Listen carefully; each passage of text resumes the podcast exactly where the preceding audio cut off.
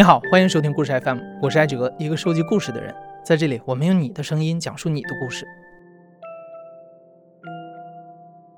在很多父母的眼里，他们之间感情和婚姻的问题啊，似乎不是小孩子应该参与和理解的话题，甚至是在他们感情出现裂痕的时候，出于对孩子的保护，很多大人也不愿意跟孩子聊这个话题。他们甚至会选择维系家庭表面的风平浪静，把一部分真相隐瞒起来。就像故事 FM 第六百二十期节目《出轨成瘾丈夫的自白》一样，即使和妻子已经完全没有感情了，主人公栾宇也没有选择离婚。他的其中一个原因就是觉得他们的孩子现阶段无法理解婚姻的复杂和父母的选择，他想让孩子好好的成长。但是生活在婚姻裂缝之中的孩子，真的会对事实毫无觉察吗？他们会经历怎样的童年和青春，又对父母有着怎样的期待呢？那今天的这位讲述者小玉，从小就是一个心细敏感的姑娘，这使她从青春期开始就背负了妈妈的一个沉重的秘密。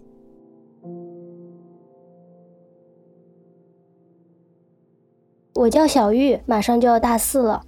我爸爸他是学机械工程的，之前一直是在帮别人的公司做一些项目。然后我妈妈她是一名销售人员，他们俩是相亲认识的。我爸爸在认识我妈妈之前，相亲过很多次，可能有十几二十次，始终遇不到他想要的那种类型。他本身有一点大男子主义，他很希望自己的另一半照顾小孩，能够为了家庭做一些事情，然后他自己可以在外面打拼。因为我妈妈她是那种贤妻良母，她很愿意为了我们这个家庭付出。我妈妈当时年轻的时候也很漂亮，我爸爸他其实第一眼就看上了。我妈妈是第一次相亲，觉得我爸爸这个人看上去很踏实，也很老实，然后后面相处的过程很负责任。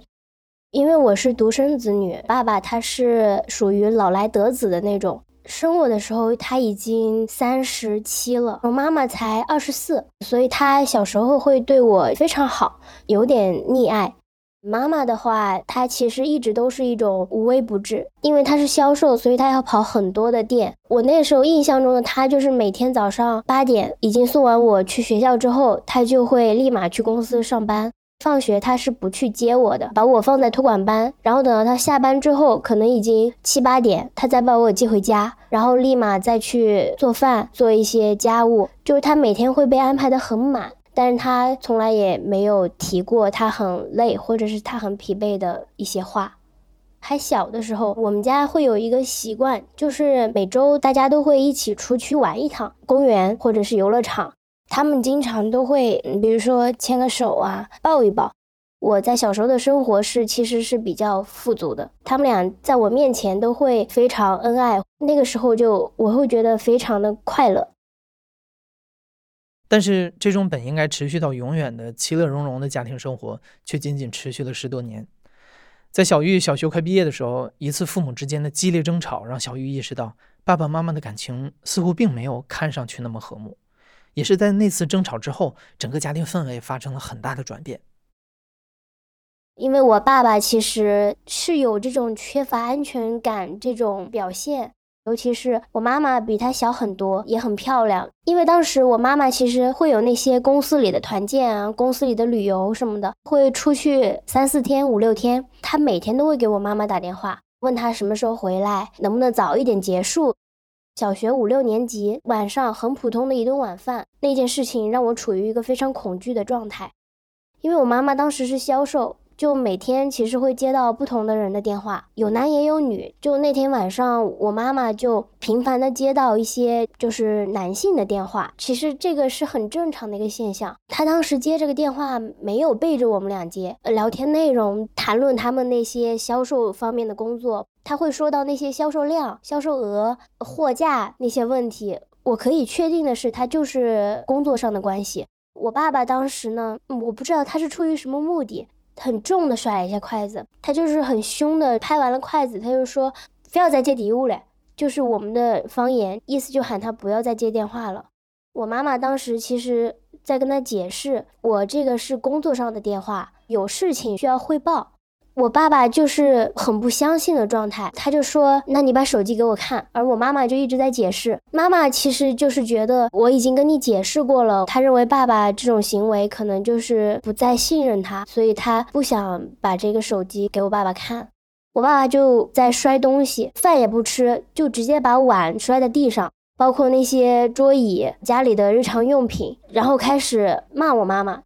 那一次是第一次，他们俩发这么大的火，而且吵得非常的厉害。我那一次其实非常害怕，根本不知道我应该怎么办，只是一味的哭。当时我妈妈也是，她就抱着我，只能哭。我爸爸这件事情过后，就是他把我妈妈的手机收掉了，整整三天，他没有让我妈妈接触任何的电话。短信，我妈妈她跟我说，她那三天完全就是近乎有一点点精神上的崩溃。她觉得我爸爸的这种行为让她没有办法进行正常的生活，工作就是也没有办法继续完成。这也是为什么后来我妈妈在这件事情过后不久就离开了当时的公司。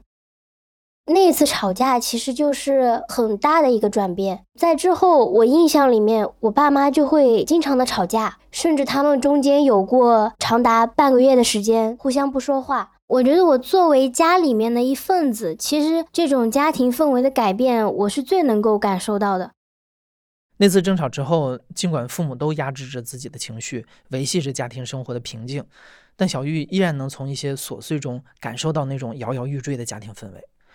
小玉发现母亲把更多的心思花在了照顾他身上，有的时候甚至会故意忽略父亲。父母的工作也变得更忙了，他们的话变得很少。年幼的小玉不能靠自己的能力分析出问题到底出在了哪里，所以他认为这些都不是大问题。那次激烈争吵也只是一个插曲，爸爸妈妈需要时间去让一家人恢复成以前温馨快乐的样子。但是就在小玉期待着那一天早点到来的时候，母亲带他见了一位陌生的男性，那个时候的小玉还不知道，这位陌生的男性将会在今后的八年里，以一种小玉不太能理解的方式参与到他的生活中。刚上初一，然后那是暑假，我跟我妈妈刚旅游回来，刚下飞机，其实是要去学校报到了，学校要开学了，马上，然后他突然跟我说，有一个伯伯要来接你。跟我说这个伯伯人很好，这个人很重要。我妈妈是换了一份工作的，但是也是跟销售相关的，相当于是自己成立了自己的公司。他是他工作上很好的一个投资人。那天我见到他是在飞机场的地下车库，给我感觉年龄有点大了，头发也有点白了，但是整个人的精气神很好。然后我妈妈就催促着我，就说你快叫他伯伯。听我妈妈的话，就叫了一声伯伯。他是什么样的一个人，我完全都是不知情的一个情况。他那天见到我的时候，就喊了我的小名，就微笑着看着我，挺友好的，很热情。他当时对我说：“走，我今天下午我带你去学校报道。”他的穿着也很朴素，但是我知道他有钱，是因为他开的车确实是挺好的，开的是一辆奔驰。因为是第一天报道，上初中又是寄宿制的，所以当时有很多东西要拿。当时是我们三个人一起去的。进了班级之后，他跟我妈妈一起去帮我整理的我的床铺。他跟我说：“你学习上有什么需要帮忙的，就跟我说。我跟你妈妈是朋友，我们关系很好。其实我当时对他的第一印象是非常友好的，而且我对他印象也很深刻。”后面有很长一段时间我没有再见到他。在换了工作之后，然后我妈妈她的饭局就是出门的频率变得很频繁，经常我会一个人在家，每天晚上她就会跟我说：“你自己在家把作业做完，你自己去外面随便吃一点。”听到最多的话就是这些。我就是随口一问，就说你出去跟谁吃饭？他说就是上次你见过的那个伯伯。我并不是很在意，我很希望他能够给我那种独处的空间。我只是观察到他确实会比之前更爱打扮了。在我初二的时候放暑假，因为那时候我没有手机，每天其实我妈妈会给我手机去娱乐的时间是在下午的五点多。当时我妈妈是在做家务，翻一下她的手机，翻到了那个照片，其实一愣的感觉。那个照片其实很不雅，是我妈妈她赤裸上半身，上半身完全没有穿衣服，背后就是我那个伯伯，他应该是坐在床边在抽烟，或者是说在做别的事情。我会有一点点觉得让我恶心，这个照片不应该被我看到，很蒙圈，不知道这是一个什么样的一个情况，甚至我那一瞬间觉得我妈妈跟我的距离都已经变远了，我不知道接下来该怎么去跟她相处，我就是立马就退出了那个相册。等到后面我再翻她的手机的时候，那些照片已经全都没有了。所有的一些聊天、打电话记录也全都没有。我那天是见到我爸爸，他每天都会从公司回来。那天是晚上，平时都会喊他爸爸，就喊一声，这个是我养成的一个习惯。但是我那天晚上我在房间里面，我也没有出来喊他，也没有跟他有过多的交流。我知道这是一件不好的事情，其实有一点点害怕我爸爸知道这件事情。因为从之前的他的那些发火的时候，我不知道他会做出什么样过激的行为，心里很紧张。这一天晚上之后，我妈妈主动来问我的时候，你要不要出去跟我一起去吃饭？当时就下意识的直接问他，我说你是不是要跟那个伯伯去吃饭？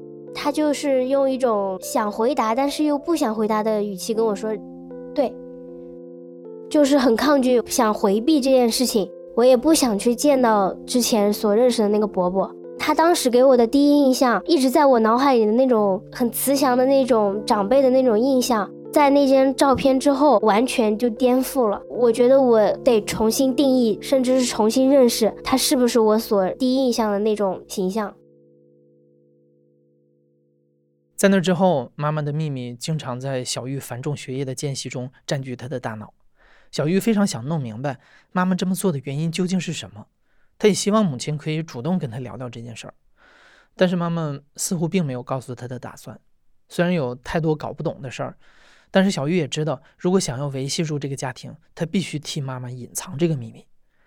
而让小玉觉得最痛苦的，并不在于在谈话中隐藏这个秘密，而在于小玉必须独自面对它，也必须独自承受对这个秘密带来的愧疚感。那个沉重的秘密和青春期的敏感情绪在小玉心里一同发酵，让她的性格变得和以前大相径庭。我会觉得这个秘密有点过于沉重了。曾经有一段很长的一段时间，我都觉得这个事情好像对于我们整个家庭来说是一个很见不得光彩的一个事情，所以我也没有办法去把它诉说出来，也没有很好的一个宣泄口。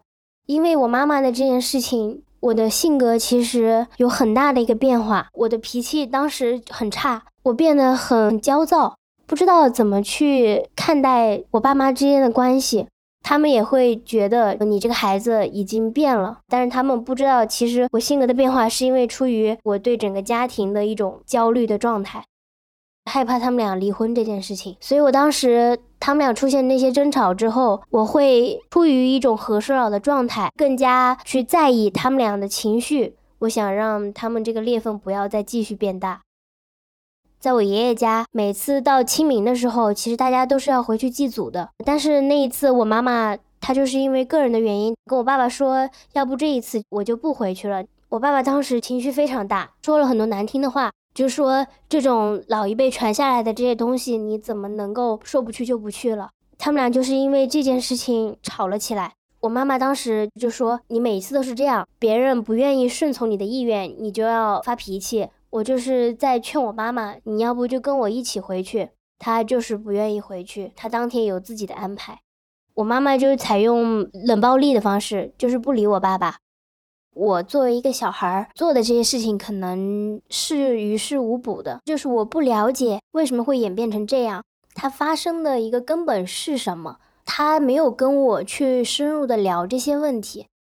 我不知道我爸爸是不是知道这些关系。我妈妈会很小心翼翼，她接那个伯伯的电话会避开我爸爸，然后那个伯伯会突然打电话过来。我有关注到的是，爸爸他其实没有过多的继续追问，就有很多次情况都是这样。从我爸爸的性格来说，如果他知道了这件事情，他应该不是就是这种很平静的一种状态。他会在我要睡觉之前，每次都能及时的赶回来。因为我爸爸他大部分的时间其实都是在公司里面，也是每次我爸爸从公司下班回来之前，他也会准时的到家。因为当时初三是要升高中的一个时段，对我来说是很重要的一个阶段。当时其实处于的是青春期，有很多事情都会跟我妈妈争吵，因为成绩下滑，然后我妈妈就不想再让我用她的手机。我说不见得是因为我用了手机之后我的成绩才下滑，但是我妈妈就是不让，当时就很愤怒，也很委屈，然后我就跟她吵得更凶了。我说你不让我用手机，是不是因为有别的什么原因？你是不是因为手机里面有什么不想让我看见的东西？但是他一味的跟我说，我能有什么事情？他没有什么事情瞒着我。他跟我做完解释之后，直接转身走掉了，给我的一种回应就是我不想再继续跟你吵了。我就是没有办法正面的说，而且我也没有证据，因为那些照片都已经不在了。我就是觉得，我作为他的女儿，他瞒着我去做一些不好的事情，甚至我觉得他是造成我整个家庭出现裂痕的一个过错方。我当时会觉得很难受，所以我想要激他，让他正面的去回应我这个事情。然后我当时的情绪是非常压抑的，就那一次，我是想要外出去跟我同学一起玩，去放松一下，但是我妈妈就始终不让，还是想要激他说出那些事情。我说了一句：“不要以为我不知道你在外面做了一些什么事情。”他非常的生气，他就是直接上来就扇了我几巴掌，在我身上开始打我，然后我就用手去回击他，但是他就是用手拽我的头发，然后我当时就是一种很撒泼的状态，就在地上躺着，很大声的哭。我觉得我妈妈其实已经做错了事情了，但是你却用一个家长的姿态，然后来教育我的错误，你不应该这样来教育我。她当时其实有一点流泪，但是我没有在意这件事情，有点恨我的妈妈。我觉得我爸爸没有很大的一个过错，他没有家暴，对家庭也很忠诚，所以我认为他们本身可能没有一些原则上的问题。事后就是我们俩三天没有说话，我们俩没有一次真正的是面对面坐下来认真的谈心。他如果愿意对我敞开心扉，或者说愿意跟我说这件事情的话，我还是很愿意听的。我也想知道他为什么当时会有这样的一个选择。我记得很深刻的一句话就是，我开口问他的时候，他会经常跟我说句话：“你还小，等你长大了你就懂了。”他会用这种冠冕堂皇的一种话来搪塞我。不会了解到这些对我造成的一些伤害，或者说给我带来的一些压力，甚至我爸爸、我妈妈他们如果说开了，可能反而比让我独自承受这件事情要好得多。如果一旦说开了，那就证明着问题已经在明面上，会有一点如释重负的感觉。我爸爸又是那种应试教育的观念，可能就是打骂式的教育。有一次成绩的问题，跟我爸爸吵了起来。他在教育我的时候，我会觉得有一点点可怜他，有时候又会觉得有一点点可笑。你连你的妻子在外面做了什么你都不知道，但你却在这里教育我。我当时整个人就是很精神崩溃的一种状态，有一点点恨，更多的其实有点委屈吧。我就把自己一个人关在房间里面，我就拿那个裁纸刀去割自己的左手的一个食指，食指上有很多道伤口。但是他们后来看到了，也没有过问我。虽然妈妈出轨了，但是她依然会花大把的时间在照顾家庭上面。在小玉眼里，妈妈甚至对父亲的照顾比之前更加无微不至了。然而，在知道了妈妈的秘密之后，妈妈的这些表现都让小玉觉得更加不自在。小玉觉得，妈妈之所以这么做，很可能是为了更好的掩盖她和伯伯的事儿。尽管方式上有些过激，但是小玉始终希望妈妈不要把自己当做一个没有思考能力的小孩子，希望母亲可以把问题放在台面上跟她好好聊聊。但是母亲还是选择了沉默，而这种沉默让小玉和母亲之间像是隔了一条河，这条河越来越宽，小玉始终找不到一条船可以抵达河对岸妈妈的那一边。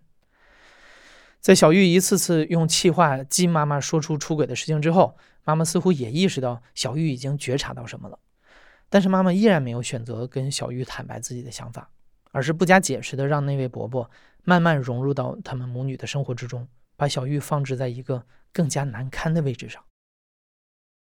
当时是初三，因为我要中考了。我在高中之前，我都没有自己的手机。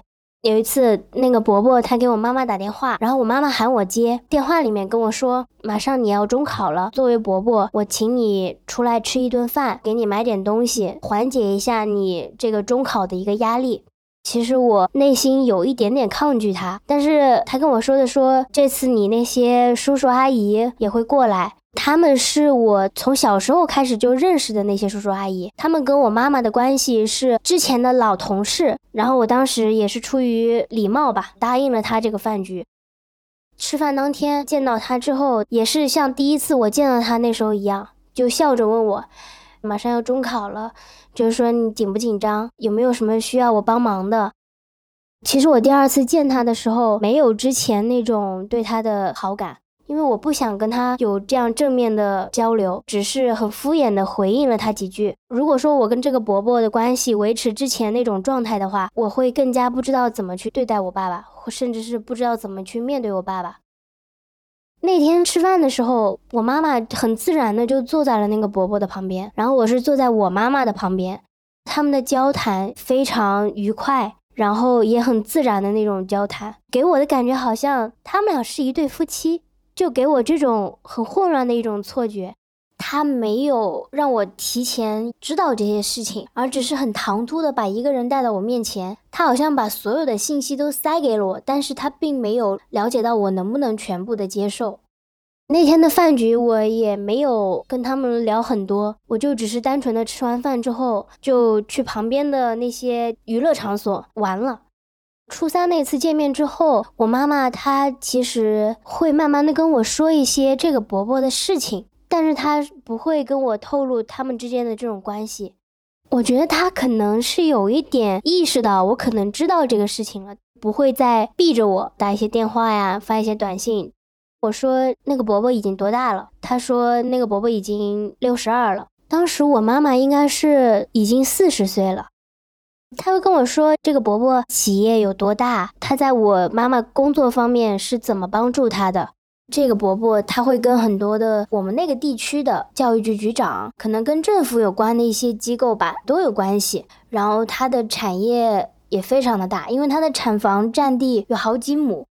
爸爸和妈妈他们的钱其实都是各自管各自的。爸爸一方面是负责我的从小到大所有的学费，而妈妈就会负责我从小到大所有的生活上的支出、学习上的一些额外的支出也好。其实这个数量可以说是比较平等的。我经常能够听到的就是他在我耳边唠叨：我出去买了一趟东西，花了花了多少钱，交了一个什么保险，或者是说我今天去买菜。他也会跟我说，你的伯伯会给一些钱给我妈妈，这些钱是为了让我减轻一些负担。他会跟我说，他说你看那个伯伯对你多么多么好，他又帮了我很多。看你爸爸的脾气，每次都是那样，你爸爸从来没有一次说是会主动给我钱啊什么的。我也没有在我妈妈的口中听到这个伯伯不好的一些评论，可能这个伯伯对他确实不错。那个时候，那个伯伯他会给我妈妈转钱，我妈妈都想让我出面去跟那个伯伯说一声谢谢，跟那个伯伯有更多的沟通或者是交流。但是我就不喜欢发那些所谓的话术，谢谢你给我妈妈的帮助什么的。我通常都会跟他说，我手边有事情要忙，我不想发这个微信。那个伯伯认为我跟他的关系很近，但其实那些短信和微信都是我妈妈站在我的角度去发送的。不希望就是我的家庭本来已经出现暗流涌动了，然后再加上我的助推裂缝更加的大。我妈妈提到过很多次，说想要把我带出去跟她一起吃饭，但是我每一次其实都是回绝掉的。出于我爸爸这边的关系，我本能的想要抗拒去跟他见面这个关。虽然小玉觉得母亲完全不考虑她的感受，把她卷入这段自己无法理解的复杂关系中，对她来说是非常残酷的。但是小玉似乎没有选择。为了减少对爸爸的愧疚感，小玉能做的也只有跟伯伯保持适当的距离。但是上高中的时候，小玉和爸爸在选择专业方面产生了极大的分歧，这导致他们的父女关系变得越来越远。而伯伯在这个时候，在一定程度上代替了爸爸的角色，让小玉更加直面地感受到了伯伯的好，也让小玉的内心更加纠结。因为我上的高中它只是一个普通的四星级高中，通过文化，嗯，考上大学可能是有一定的困难。当时我也是出于我兴趣和我本身的一个能力方面做了一个决定，就是我想要从事美术这一方面的工作，以后就选择了走艺考。其实我也经过了很长时间的考虑，但是我爸爸的想法里面就是认为我是一个没有具备完全有思考能力的一个，还是一个孩子，没有他想的周到之类的，所以他当时很严厉，甚至说很迅速的拒绝了我这个想法。你这个想法其实就是错的，你应该安分守己的走你原本的文化的道路。就在跟他争吵的时候，我爸爸也发了很大的火，我对他说了一句话，我记得很清楚，就是我不想让你做我的爸爸了。但是我后来也没有听他的劝，自己去做了这个选择。呃，那段时间他也是对我就意见非常的大，他觉得我不能够听父母的安排。我妈妈从头到尾她都是非常支持我的一个状态，她觉得我有自己的想法也很好，只要我能够坚持的走这条路。美术生的话，我们是需要出去集训、写生，做高三最后的冲刺的时候，就是需要去外面学习。我那时候已经有了手机，然后那个伯伯就加了我的微信。我当时不认识这个人，所以没有拒绝，我是直接点了同意。之后他给我发的第一句话是：“小玉，我是你伯伯。”然后我当时就直接去质问我妈妈，我说：“你为什么要把我的微信随便的就给他？”然后我妈妈说的是：“他也是关心你，因为你现在一个人在外面，他也想要问问你怎么样。”我确实，当时我是一个开销非常大的一个阶段。本来我爸爸是不是很支持的一种状态，所以他当时对我的呃开销管控的非常严格。所以我觉得不想再问他索要这些钱方面的一些要求。但是他其实不了解的是，这个美术培训这个过程当中，他是需要很大一笔开销的。我每天的那些画材工具都是我需要用钱去购买的。有一天，他突然那个伯伯，他给我转了两千块钱，呃，他就问我，他说你在那边培训的怎么样？就是吃的好不好？呃，睡得怎么样？他说这个两千块钱给你，你自己去买点好吃的，就是让你自己不要那么辛苦。当时我是问了我妈妈之后，所以我收了他的钱。他在集训期间给我转了三次钱，每一次都是两千块钱，这笔钱也确实帮了不少的忙。因为我在高三，我不想再继续在学校里面住宿，因为你必须得按照学校的一个时间规划来走，全天制都是在学校里待着，可能也是出于我的压力，高考的一个压力。但是我家离高中其实是非常远的，很耽误时间。我想要让我妈妈再租一个房子之类的陪读，但是我妈妈很快就回绝了这个想法，她觉得我在学校里面会更加的规律。那个伯伯知道了这件事情之后，他就跟我妈妈说：“你可以去租一个房子，这个钱我来出。”但是我妈妈也拒绝掉了。伯伯为了宽慰我，他又隔了两三个月，他就会给我转一笔钱，意思就是说想让我在最后这段时间好好再努力一把。住在学校也没有关系，我给你转钱，你想要买什么都可以用这笔钱自己去支配。他也不会转很多，春节他会多转一点，他每次会转五千。快要高考的时候了，那个时候我突然就是连续发烧。他当时知道了这个情况之后，二话不说，先开车带我妈妈到了我的高中去接我，晚上去挂水，走的时候还会塞一点钱给我。这个钱的数量没有那么多，可能就几百。就是说你在学校一定要照顾好自己的身体，马上又要高考了，你不能出什么意外。当时我爸爸他没有赶过来，因为他需要做一个很小的手术。我妈妈当时每周都会去看我，但是我爸爸他不会过来。回忆起来的话，每一次都是那个伯伯，他会比我爸爸更及时的关注到我的一些情况，他也会就是以很简单的方式，就是通过钱来解决你所遇到的一些问题。算下来怎么样也得有好几万了。他确实让我比其他的同学会过得稍微好一点。然后让我也感受得到他对我的关心之类的，我确实很享受他给我很阔绰的出手的一种方式。我有一瞬间会觉得维持这种现状并没有什么坏处，是不是我自己想的太多了？但是我还是很纠结。有一次。在学校里面给我爸爸打电话的时候，我爸爸就是说这周在学校里面有没有什么情况，或者是有什么需要购买的东西，你可以跟我说，我去帮你买。然后我当时也就是搪塞，就说啊没有，也不需要。我爸爸就说了一句话：你在学校里面一定要好好的，你有什么事情一定要跟爸爸说。虽然他确实脾气很不好，很严厉，他其实是在作为一个父亲，是在默默关心我。我对我爸爸也是有一种非常抱歉，然后那种愧疚的心情。但是那个伯伯他对我和我妈妈可能确实很好。一个是默默关心他和他有着血缘关系的父亲，另一个是为他和妈妈慷慨解囊，甚至是雪中送炭的伯伯。小玉的内心无数次在父亲和伯伯之间反复拉扯。但是后来发生的一件事儿，让小玉觉得。她终究还是无法接受伯伯离自己的家庭越来越近，以及他和妈妈越来越清晰的关系。有很多次，我妈妈会在我爸爸面前提到这个伯伯，都是跟他的工作有关。当时我就是很紧张，甚至有一次让我觉得很荒唐的一件事情。是我外婆离世的第二天，家里面是在办那个丧事，大家会有吃饭这个环节，很多亲戚朋友会过来悼念。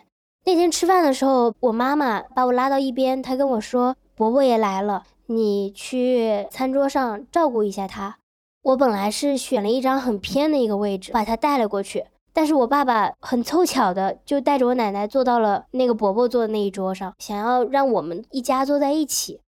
然后我当时很尴尬的一个境地，我不知道怎么去进行接下来的一些吃饭的一些活动。我妈妈当时极力的就想要让我爸爸离开那一桌，但是我爸爸他不肯。在那一桌上，我们三个人一起吃饭，爸爸跟伯伯他们俩就是还会有交流。那个伯伯他知道我爸爸，我爸爸不是很了解这个伯伯，只是知道他是我妈妈生意上的一个伙伴。就寒暄了几句之后，聊的都是工作上的话题。我感觉我那天心跳跳得非常的快，心里很焦灼，很无助，什么也做不了，也确实很难堪。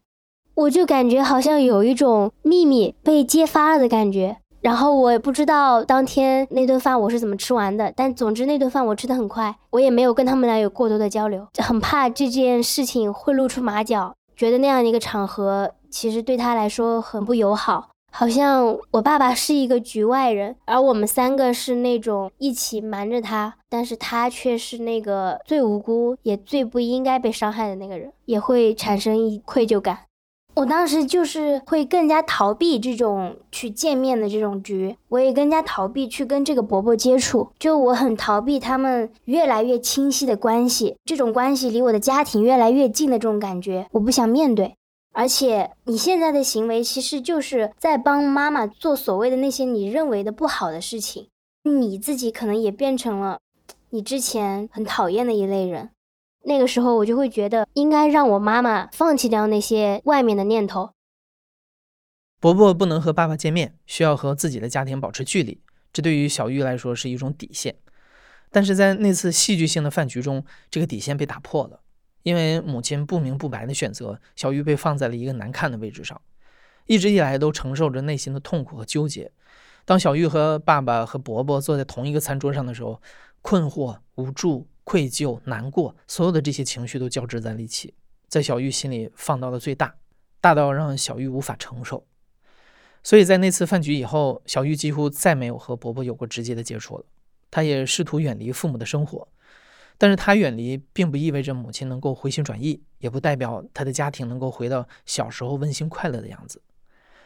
妈妈为什么选择出轨？爸爸究竟错在哪儿？因为母亲一直没有跟他交代过这些，所以在伯伯出现之后的八年中，小玉一直在思考着类似的问题。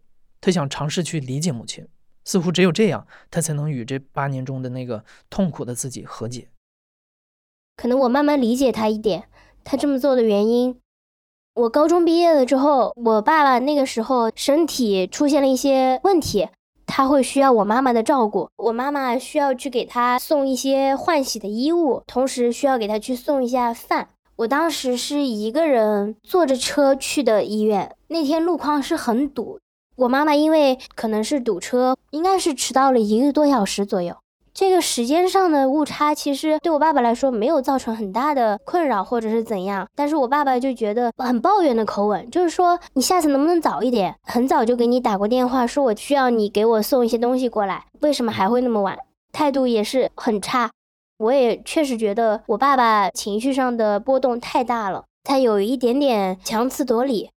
我妈妈会觉得很委屈，我妈妈就是说，我又需要去给你买菜做饭，我要给你回去整理你的换洗的衣物，我做了这么多事情都是在为你，你却反过来还要说我的不是，我妈妈会觉得有些不公平。那个时候我回想起来，其实这种小事就是积累了次数确实很多。往往都是我爸爸的想法，在得不到我妈妈的认可的时候，他们俩就会有这种拌嘴和争吵。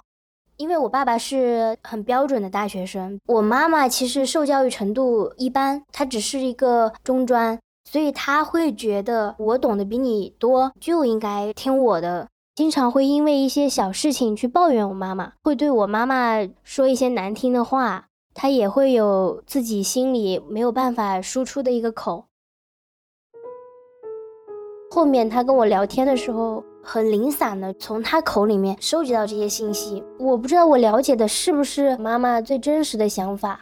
他觉得那个伯伯能够给他一些关怀，他可以跳脱出我们平时的一种家庭和母亲的一种形象，去做他真正想做的一些事情。他想要得到一部分人的肯定，不会像我爸爸那样会把他束缚得很紧。让他在这个家庭里面有一些压抑，我觉得这个可能是他会有这出轨这些情况的一个原因。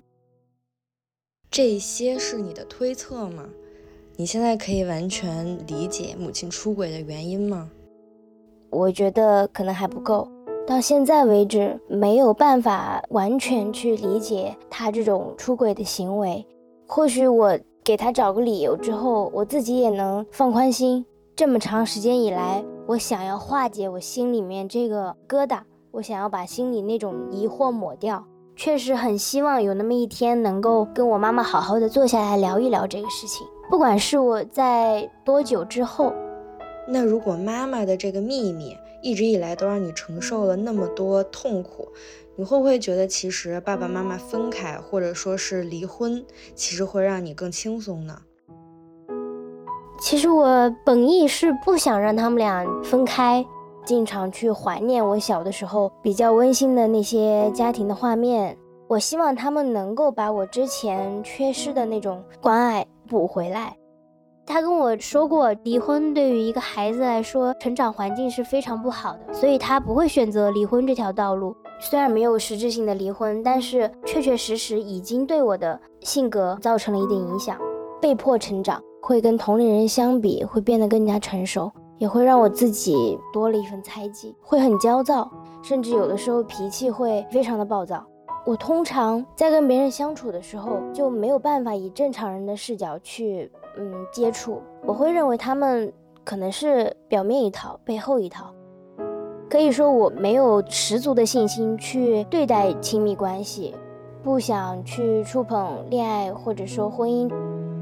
如果妈妈确实跟我坦白，她现在所处的这段婚姻确实不是她想要的，甚至说已经没有情感，而是为了我去维持，那我可能觉得确实没有这个必要。我会感觉我又背负上了另一种负担。你现在能原谅母亲吗？你还依然对爸爸有那种愧疚感吗？不能原谅他，但是我能作为女儿的角度去理解他。没有得到答案之前，愧疚会一直存在，还是会在我心里有一个疙瘩。它可能慢慢在减小，但是它一直会在我心里，可能它都会一直伴随着我到后面的时间里面。